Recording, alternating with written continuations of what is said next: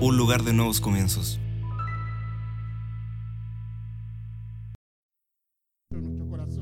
Y por eso Dios tiene procesos silenciosos. Por eso el Señor escondió la vida de su hijo en 30 años en la carpintería. El hijo del carpintero era el Mesías, pero necesitó procesos silenciosos. La palabra dice en el Salmo 127 que bienaventurado el hombre que llenó su aljaba de ellos, que llenó la aljaba de flechas.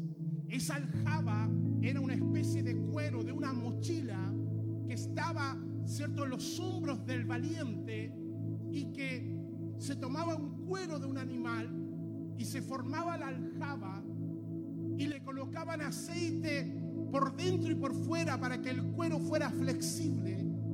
Y allí el valiente tenía saetas, tenía flechas. Solamente el valiente sabe las flechas que tenía. Y la palabra dice, nos hace un parangón, no- nos hace una comparación de que nosotros tenemos que llenar nuestra aljaba de flechas. Es más, yo declaro que tú eres una flecha del Señor. Tú eres una saeta que está en el proceso. Por lo tanto, gente procesada es gente confiable para Dios. En esta casa, una de las cosas que más vas a escuchar es que nos interesa tus procesos. Nos interesa de que seas procesado en tu vida interior. Porque muchas veces queremos actuar en el don, en hacer, pero Dios está interesado en tu ser. Hoy en día eh, creemos de que nuestra vida se va a medir por los likes que tengamos. Pero el mejor like que te tiene que interesar es el del Padre. Amén. ¿Cuántos están interesados que el Padre te diga me gusta? ¿Sabe cuál era el éxito de Pablo? Vaya conmigo, Gálatas 2.20. Vamos a ver cuál era el proceso que vivió el apóstol Pablo. ¿Cuál- qué- ¿A qué conclusión llegó? ¿Qué es para Pablo vivir una vida exitosa en el reino? Porque el éxito de allá afuera no es como el éxito de aquí adentro. Y Gálatas dice, verso 2, capítulo 20, dice, con Cristo estoy juntamente, ¿qué cosa? Crucificado. Y ya no vivo yo, mas vive Cristo en mí. ¿Cuántos pueden decir, ya no vivo yo? Ahora, el que está al lado, dile, ¿en serio? No es nuestra realidad. Porque a veces el viejo hombre o la vieja naturaleza todavía está viva. Diga conmigo, la vieja naturaleza no quiere morir. Amén. Y Pablo dice, ya no vivo yo, sino que Cristo vive en mí. Dice que lo vive una vida crucificada. Y lo que ahora vivo en la carne, lo vivo en la fe del Hijo de Dios, el cual me amó y se entregó a sí mismo por mí. Pablo tenía otra percepción de lo que era, cierto, la vida en Cristo. Hoy en día pareciera ser que el único mensaje que escuchamos, cierto, es que nos va a ir bien, vamos a tener esto y esto otro. Somos somos prosperados, el Padre quiere lo mejor para nosotros. ¿Cuántos dicen amén? Pero diga conmigo, hay un costo. Hay un costo de poder crucificarse porque hay ciertas cosas que el Padre no nos otorga porque te pueden hacer mal. Hay cosas que nosotros a los hijos no le damos porque todavía no tienen su tiempo, ¿sí o no? Hay cosas que nosotros, el, el no, cierto, de los papás es para preservar a los hijos. Entonces, diga conmigo, todo es cuestión de procesos. Tu llamado está siendo procesado, tu vida está siendo procesada, tu familia está en proceso, tu matrimonio está en proceso, tus hijos están en proceso. Todo, todos estamos en un proceso de Dios. Por lo tanto, usted tiene que saber que día a día lo que Dios está interesado es trabajar en el hombre interior, en la mujer interior, porque eso nos va a dar soporte. Estamos en un año 2020 para poder visualizar la visión perfecta de Dios para cada uno de nosotros, pero toda visión de Dios viene con procesos. Todo llamado de Dios viene con procesos. El proceso de Dios en nuestra vida es parte de nuestra transformación. Amén. Entonces, Dios a veces nos tiene que traer a los puntos de nuestras vidas para volver a pasar ese proceso. A veces tienes que pasar una cierta asignatura que no la volviste, que no la lograste pasar y que tienes que volver y pareciera ser como que estamos retrocediendo. Pero yo quiero declararte que en Cristo nunca retrocedemos. Solamente que Dios te toma como una flecha y en el retroceso es solamente para que veas algunas cosas y tomes algo que se te quedó en la formación de Dios. Los retrocesos de Dios no son pérdidas de tiempo. En, en en el- en el tiempo humano un retroceso es pérdida de tiempo, pero en el reino un retroceso es parte del proceso. Vamos, dile que está a tu lado. Un retroceso es parte del proceso. Y Dios te va a procesar y Dios te va a retroceder y Dios te va a retroceder y pareciera ser como que la flecha está tensada y pareciera como que se va, se va a romper algo, pero el retroceso es simplemente para que puedas acelerar mucho más al destino que tú tienes como flecha en el Señor. Amén. Vamos a darle ese aplauso al Padre. Amén.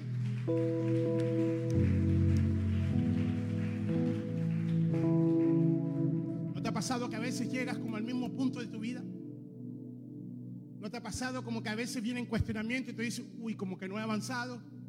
¿No te ha pasado como que llegamos a esas mesetas en la vida y necesitamos eh, saber el por qué y el para qué? Cuando tú entiendes que el Padre te está procesando, entonces viene algo a tu vida. Tú sabes de que lo que Dios está haciendo en forma interna es más importante de lo que la gente ve hacia afuera. Pero llega un minuto que toda edificación, cierto, tiene que sacar el andamiaje, tenemos que sacar los andamios para poder ver lo que Dios está haciendo dentro de ese lugar. Cuando ve, usted ve edificios, se colocan andamios y no podemos ver lo que está dentro. Pero yo declaro de que Dios llega un minuto que va a sacar todo andamio, cierto que está ahí protegiendo tu vida, que no se está viendo y vamos a ver la obra de Dios en tu vida. Amén. Entonces un carácter procesado es un carácter genuino. Un carácter procesado es un carácter edificado. Un carácter procesado es un carácter discipulado. Un carácter procesado es un carácter transformado. Hay algo que Dios está trabajando contigo, conmigo. Hay algo que Dios está trabajando con todos. Vamos, levánteme su mano. Diga, Dios está trabajando con mi lindo carácter. Yo estoy convencido que hay cierta etapa de nuestra vida, en los matrimonios, a los hijos, los padres con los hijos, los hijos con los padres, cuando los, hijos empiezan a crecer en la etapa rica esa de adolescencia, Eh, pero también eh, la gente ya mayor, cierto, que está con sus mañas, eh, las mañas de gente ya que lleva mucho tiempo, ¿no? Y escuchamos a la esposa que dice, ya no aguanto a este viejo, ¿sí o no? Hay etapas en nuestra vida que yo creo que nosotros debiéramos colocarle un letrero y que diga estoy en construcción. Disculpe las molestias. Se lo recomiendo en el nombre del Señor. Más esos días R de Ripley de cada mujer en el nombre del Señor, donde son admirables, pero muchas veces insoportables en el nombre de Jesús. Pero el amor dice que todo lo soporta. No se haga si son difíciles. Si son difíciles. El amén medio apretadito, para que no lo reten. Imagínense en esos días cuando están las hormonas. Todos nosotros un tiempo vamos a tener que decir, disculpe las molestias, estoy en proceso, ¿no? Entonces mi llamado, mi llamado como padre, mi, mi llamado como, como, como, como un hombre de Dios y una mujer de Dios, siempre va a necesitar proceso. Ahora, Dios no nos deja solo, gracias al Señor. Primera de Corintios 15, 10 nos habla, nos da una palabra tan, tan linda. La gracia de Dios es la medida de lo que tú no puedes hacer en lo natural, pero Dios lo puede hacer porque Él lo puede hacer en tu vida. Amén. Es decir, la gracia es el favor, la gracia es, el- es lo que Dios te da en aquellas áreas o en nuestra vida completa que no podemos hacer. La gracia es su presencia maravillosa en nosotros. ¿Cuántos dicen amén? La gracia es una persona, Cristo en nosotros. Y dice el 10, y esto es Pablo, ¿ah? pero por la gracia de Dios soy lo que soy. ¿Por qué? Ok. ¿Cuántos podrían decir, por la gracia que soy, soy lo que soy? Hoy en día nos cuesta. Hoy en día decimos, "Mm, soy lo que soy por mi esfuerzo, soy lo que soy por mi carrera, soy lo que soy porque tengo esto. Pero cuando la cruz viene a nuestra vida, viene a crucificar nuestro ego, viene a crucificar nuestro yo. Y cuando nosotros nos declaramos incompetentes para todas las áreas de la vida, entonces yo puedo decir, soy lo que soy por la gracia de Cristo. Ahora dice Pablo, y su gracia no ha sido en vano para conmigo, antes he trabajado más que todos ellos, pero no yo, sino la gracia de Dios conmigo. Entonces, lo que somos por gracia, pero lo que hacemos también tiene que ser por la misma gracia, ¿sí o no? A veces decimos, bueno, soy lo que soy por gracia, pero a veces hacemos cosas con esfuerzo humano. Y cuando hacemos cosas por esfuerzo humano, queremos reconocimiento, queremos que nos reconozcan. Y cuando la gente no tiene reconocimiento, nos frustramos, porque siempre el ser humano quiere ese reconocimiento. El problema en los matrimonios es cuando eh, ellos, cierto, tienen, tienen el problema que falta el reconocimiento y que el reconocimiento no es malo por lo demás. Tenemos que reconocer a nuestros hijos, tenemos que reconocer el trabajo de nuestras esposas, tenemos que reconocer, reconocer los logros, eso, eso, eso está bien.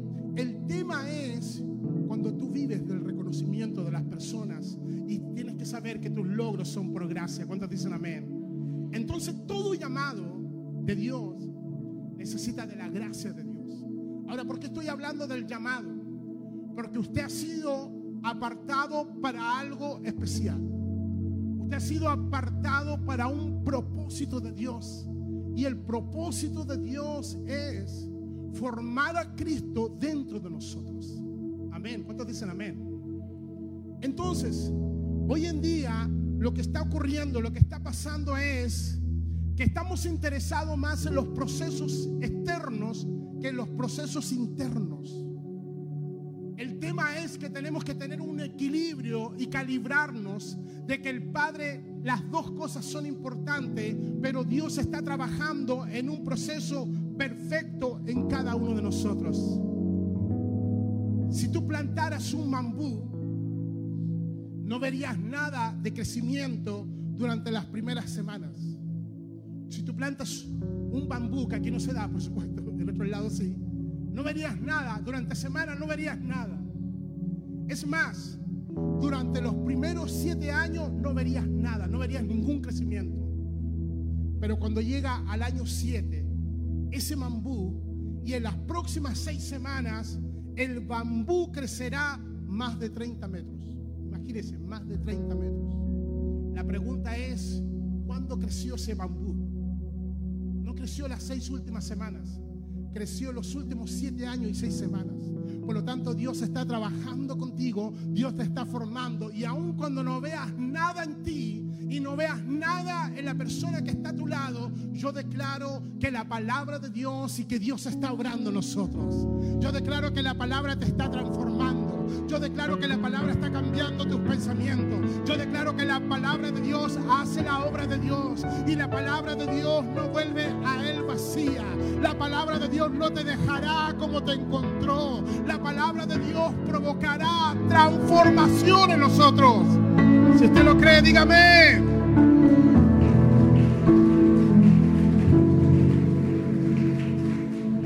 Ahora sí, con tu mejor carita de misericordia, dile que está a tu lado, tienes una cara de bambú.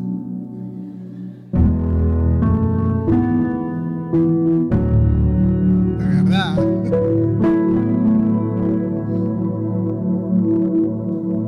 Nos cuesta ver lo que Dios está obrando en nosotros. Entonces, el llamado trae esos procesos. Moisés fue llamado en forma sobrenatural porque su destino era manifestar lo sobrenatural de Dios. En otras palabras, tu llamado te determina.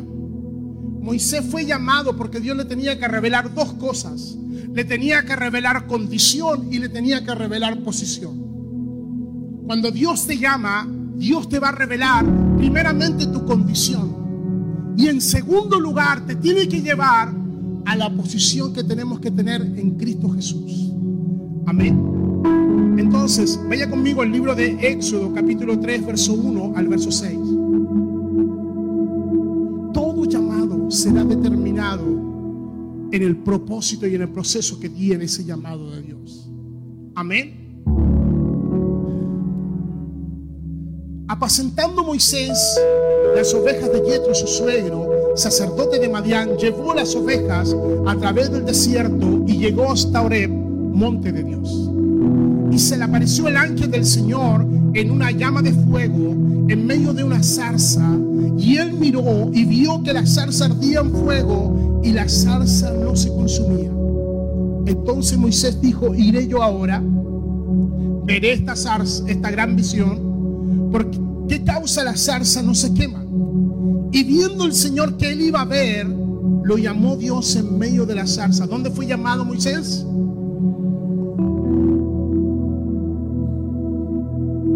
La zarza estaba en un proceso de consumirse. Había fuego, pero no era consumida. Era un fuego, no un fuego natural, era un fuego sobrenatural. Era un fuego diferente. Y dice que el fuego llamó a Moisés y dice que en medio de la zarza Dios dijo, Moisés, Moisés, y él respondió, heme aquí. Dios te llama por tu nombre. Dios tiene llamados específicos para ti. Dios tiene llamados para tu familia, pero Dios tiene llamados específicos para ti. Dios tiene llamado y Dios nombra tu nombre porque el llamado y el proceso muchas veces y la gran mayoría son para ti. Los procesos están diseñados a tu persona. No hagas que tu proceso sea el proceso de otro. A veces la esposa quiere que el proceso de ella sea el proceso del esposo. Dios no te mandó a que tu marido sea a imagen y semejanza tuya. Dios te mandó que él sea a imagen y semejanza de él. El proceso de los padres no tiene por qué ser el proceso de los hijos. Amén, diga los hijos. A veces los padres quieren que los hijos vivan los procesos de ellos. Moisés, Moisés, ese fue el llamado. Tenemos que entender que Dios sí tiene un proceso para nosotros como familia, pero el proceso es tan, tan específico. Dios es tan nítido. Dios es un Dios de detalles. Dios es un Dios de temporada. Dios es un Dios de tiempo. Y en los llamados perfectos de Dios, Él lo va a hacer a tu medida. Vamos, levántame tu mano. Diga conmigo, quiero mi proceso a mi medida. Y te tengo buenas noticias. Él no nos envía nada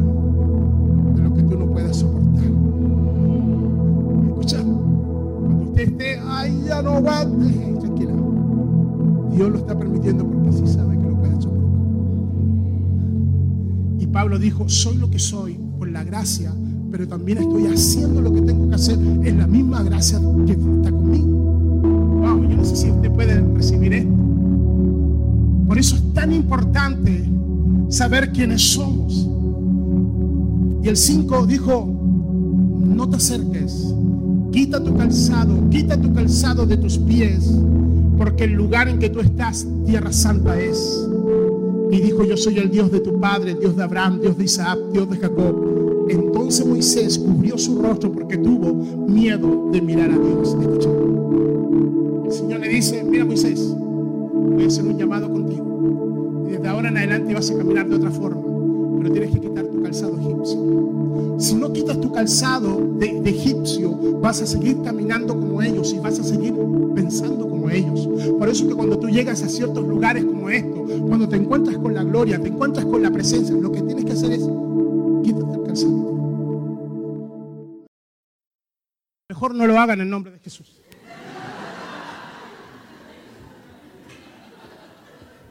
Se podía arruinar el ambiente espiritual si algunos se sacaban los zapatos. Y el Señor le dice a Moisés, quita tu calzado, porque ese calzado determina tu caminar.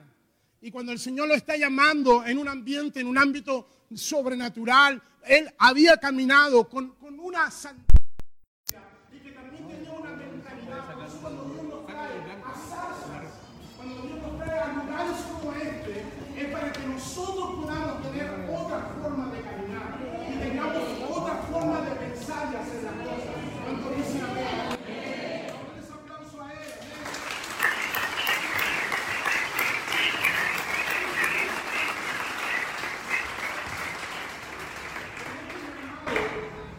Moisés recibe dos cosas. Quita tu calzado porque estás en una condición donde Egipto ha terminado tu pensamiento. El calzado egipcio lo que estaba reflejando era la condición de Moisés. Pero el Señor le dice, voy a cambiar tu condición porque te voy a llevar a tu verdadera posición. Porque el Señor te recuerda y le dice, tú tienes otro linaje. Quita el calzado y se te va a revelar el linaje. Por eso Dios le dice, porque no te olvides que el Dios de Abraham, que el Dios de Isaac, que el Dios de Jacob es también tu padre. En otras palabras, Dios le estaba recordando, estás en la condición de caminando como un egipcio, de pensando como un egipcio, pero quiero decir que tu linaje es de tu padre Abraham, de tu padre Isaac.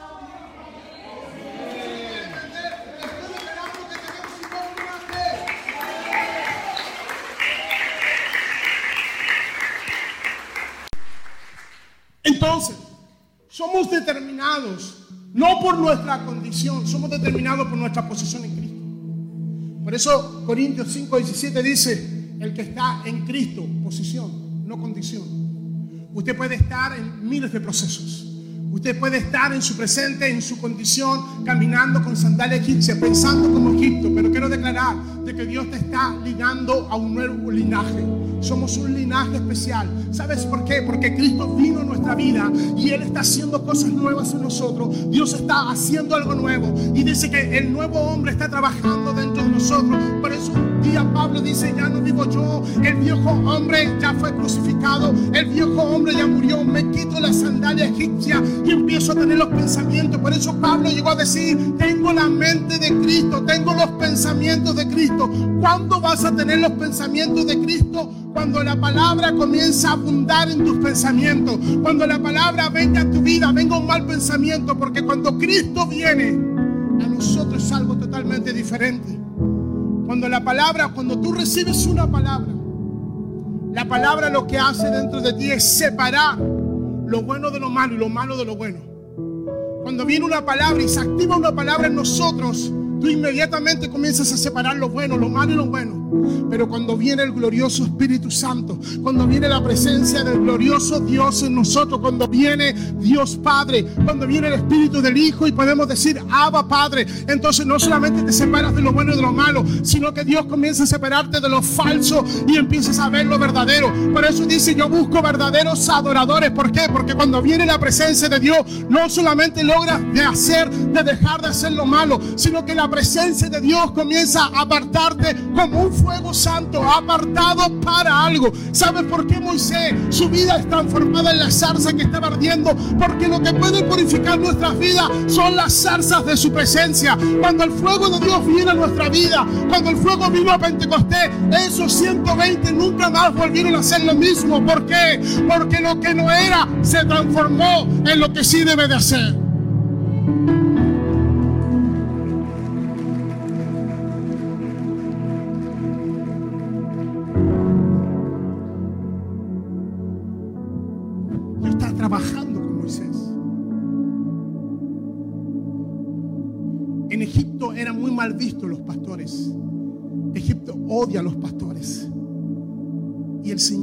Primero que pone a Moisés es pastorear ovejas.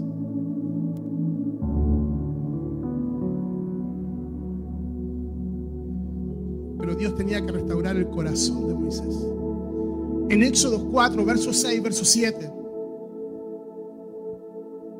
Antes de que Moisés tuviera una experiencia de abrir el mar y ver todas las señales, tiene una experiencia consigo mismo. Porque a veces, wow, gusta que tener experiencia con, otras cosas o con otras personas. Nos gusta que Dios nos use, nos gusta orar por otras personas, nos gusta predicar, ay, nos gusta esto. Pero Dios tiene que trabajar con nosotros primero. Y Dios empieza a trabajar con Moisés. 4.6. Y le dijo además el Señor, mete ahora tu mano en tu seno, en tu pecho. Y él metió la mano en su seno, en su pecho, y cuando la sacó, he aquí que su mano estaba leprosa. ¿Cómo estaba? A- Antes de que tomes la vara, antes de que hagas milagro, voy a, voy a mostrarte la condición de tu corazón. Antes de que yo te pueda usar, me, me- me tengo que asegurar que has tenido una restauración.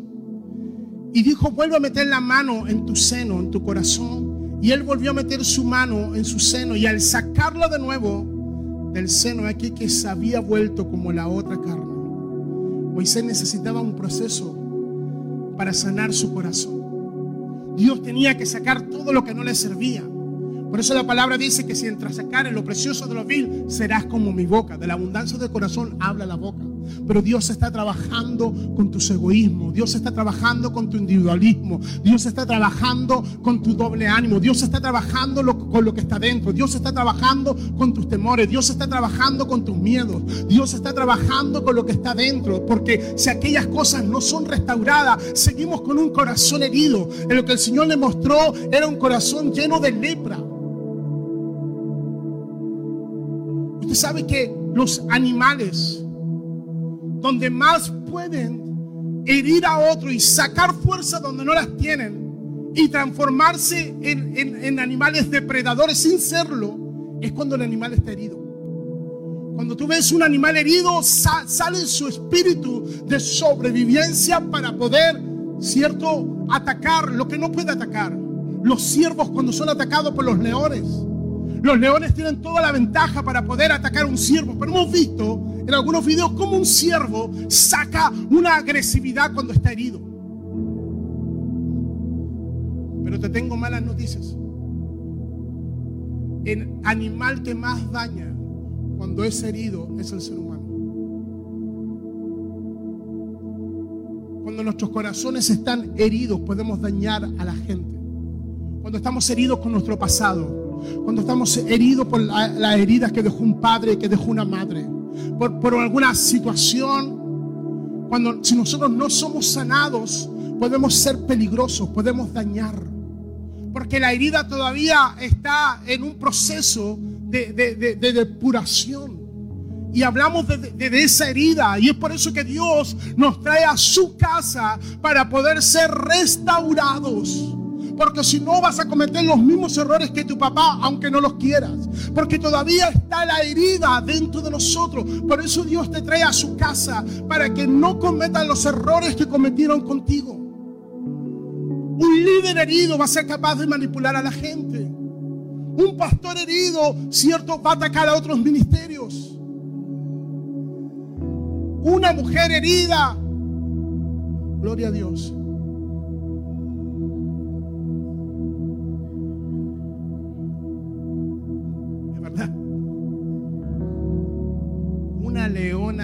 Porque le tocaron sus cachorros. Santa aleluya. Una mujer herida, despechada, engañada por un adulterio, puede dañar su corazón, puede dañar sus hijos. Un hombre herido por un engaño puede ser el más violento. Por eso sufrimos de violencia. Por eso los procesos son importantes. Por eso no nos vamos a cansar de hablar que los procesos de Dios determinan tu llamado con Dios. Por mucho tiempo la gente ha sido emocionada. Venga aquí al frente, venga, venga. Dios te llama, Dios, Dios te da este ministerio. Dios. Sí, yo lo creo, lo creo, lo creo con todo mi corazón. Pero como que este último tiempo el Padre nos ha dado una perspectiva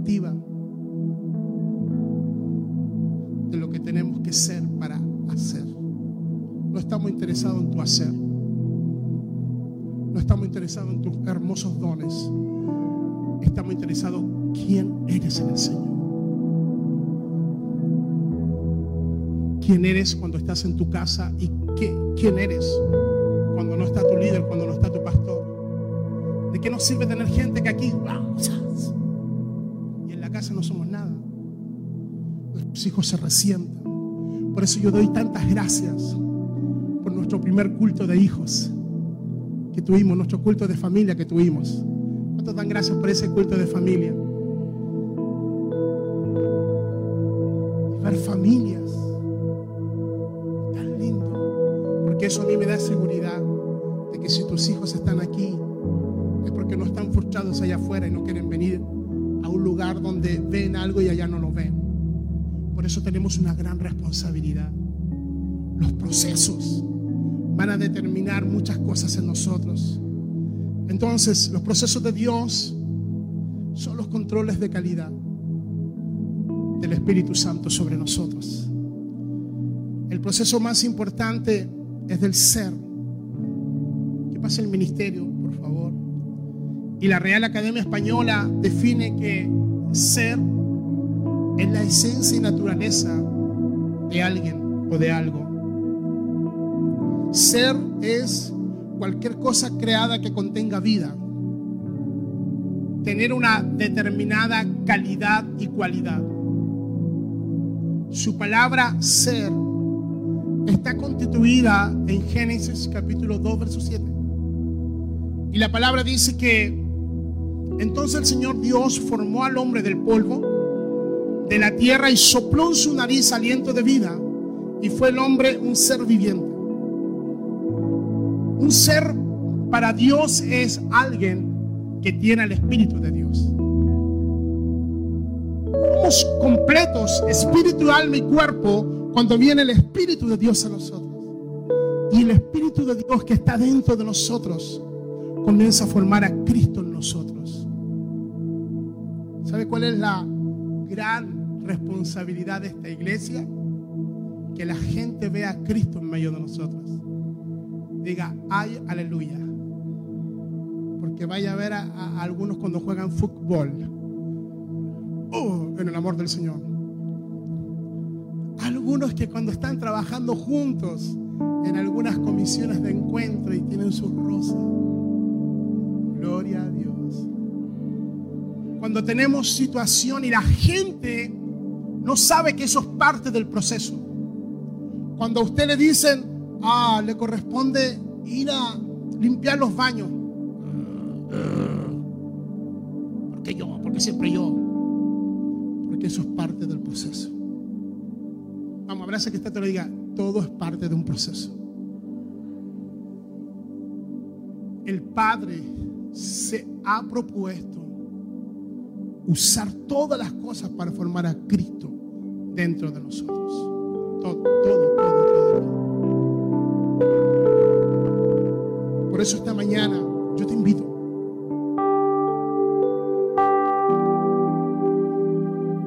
a invitar a que la presencia de Dios te siga procesando. Y que puedas ver aquellas áreas donde todavía no reflejas aquello que está dentro de ti, que está conforme a tu llamado.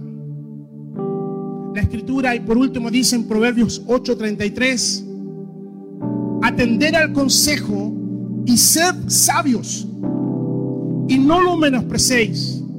Tú vas a ver que la palabra sed, de ser, es permanecer siendo. Usted tiene que ser aquí y en todo lugar usted tiene que permanecer siendo lo mismo. En Proverbios 8:33 dice, atender al consejo y sigan siendo sabios en todo lugar. En Lucas 6:36 dice, ser pues misericordioso, sigan siendo misericordiosos. No solamente en un momento. En Efesios 5:1, por ejemplo, dice, ser pues imitadores de Dios como hijos amados. Sigan siendo hijos de Dios en todo lugar.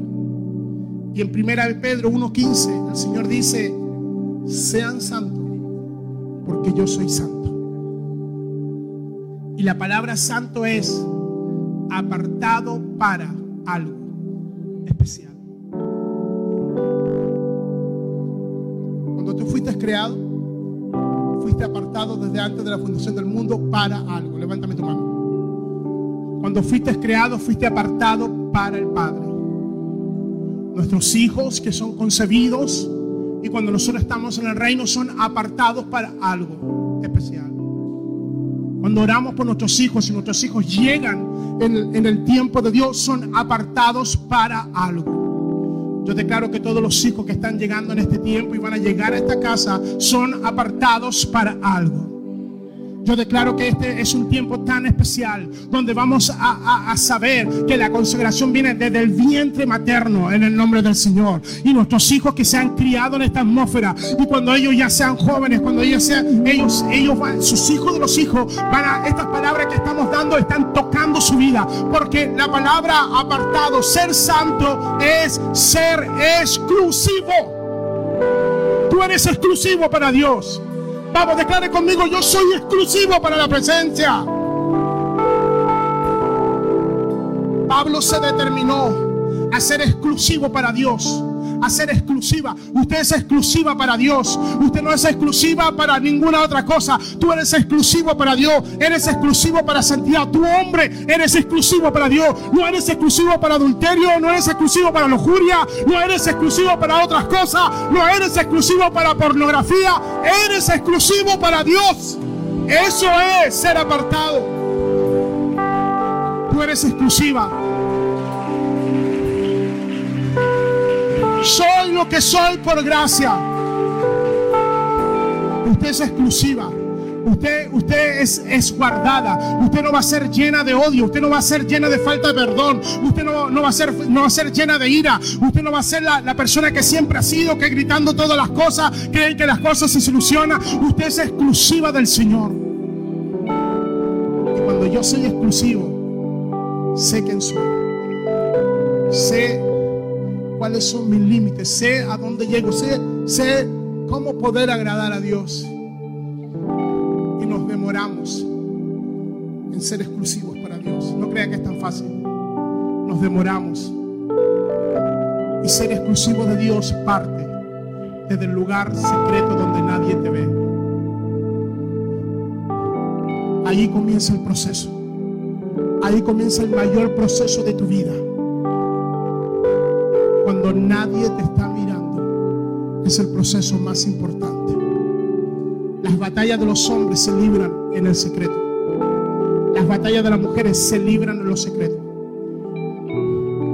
Por eso, queridos, ser procesados es la gran bendición de Dios.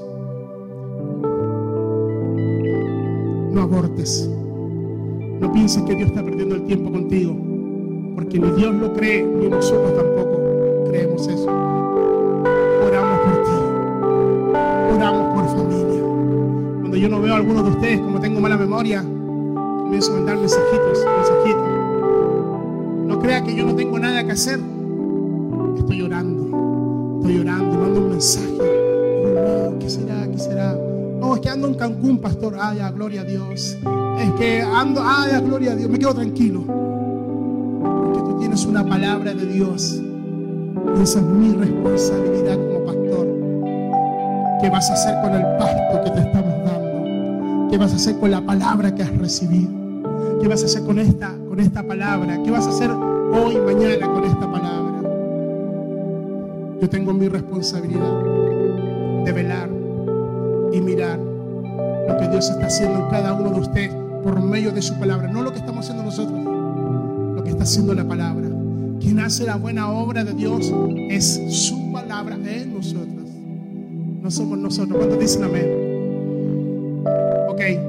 Póngase en pie, levante su mano. Tenga un tiempo con Dios.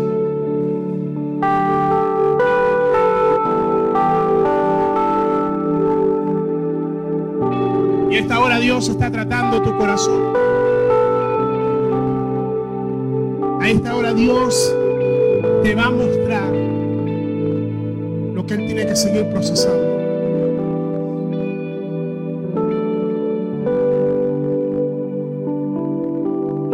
Padre, muéstranos. Vamos, diga conmigo, Padre, muéstrame mi proceso.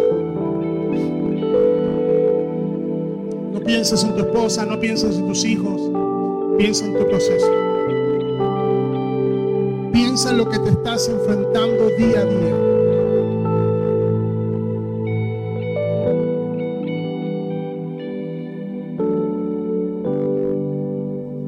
Padre, ahora tu Espíritu Santo obrando.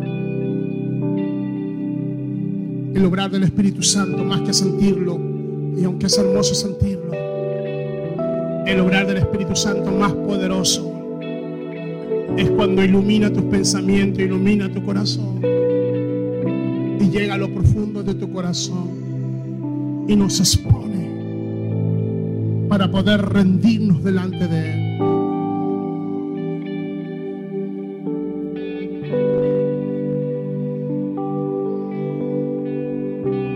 Liviandad es algo que te puede dejar fuera del propósito de Dios. No darle la importancia a las cosas y no darle importancia a las cosas de Dios. Cuando tu mirada está en lo temporal y no en lo eterno, hay un se está descalibrando tu corazón. Por eso la palabra nos tiene que volver a calibrar. Que lo temporal no sea lo primero en tu vida, sino que sea lo eterno, lo que Dios te ha entregado y te ha dado. Padre, obra. Yo declaro, Padre, que hay una bendición sobre los hogares, que hay una bendición sobre las casas. Yo declaro, Padre, que estás obrando en generaciones. Y declaro, Padre, que todo aquel que recibe esta palabra poderosa tuya, Señor, trabajarás en sus corazones y trabajarás en sus mentes y trabajarás en su vida ahora en el nombre poderoso de Jesús. Padre, nos despedimos de toda la gente que está eh, eh, en Face y declaramos una bendición sobre ellos. Oh Padre amado, gracias.